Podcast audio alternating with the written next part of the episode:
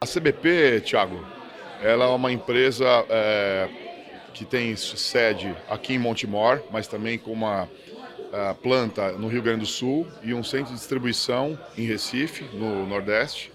E nós fabricamos espumas flexíveis de poliuretano e colchões algumas marcas que também são bem conhecidas no país, como a King Coil, uma marca de 120 anos americana, e a Inducol, que é uma marca muito abrangente e muito que a gente se aplica muito para poder satisfazer o consumidor.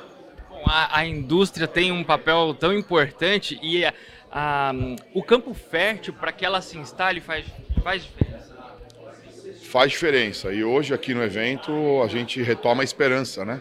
porque começamos a ver o estado de São Paulo, onde a cidade de Campinas está inserida, é, no ambiente competitivo, por causa dessa guerra de impostos, né, é, tributações diferentes entre estados, e a competição, ao nosso ver, não pode é, ser baseada nisso. E com tudo que ouvimos aqui hoje, do, do, principalmente do, do Jorge Lima, nosso nosso grande secretário aí do desenvolvimento, é a esperança de que isso vai ser equilibrado e que a competência volta a valer, que o hub, como né, o Dário citou muito, é, logístico que nós estamos situados, também volta, volta a fazer uma força aí para a indústria e eu acredito que isso também é, traga novas indústrias que vão se interessar pela região. Então, hoje aqui a gente retoma a motivação no assunto.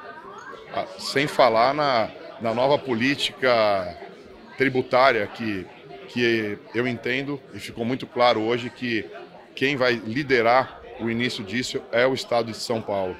E nós temos que apoiar tudo isso, com certeza. Contas, o empresário ele tem, ele é quem sente na pele quando essas coisas mudam. Muito, acho que o Jorge colocou muito bem, né?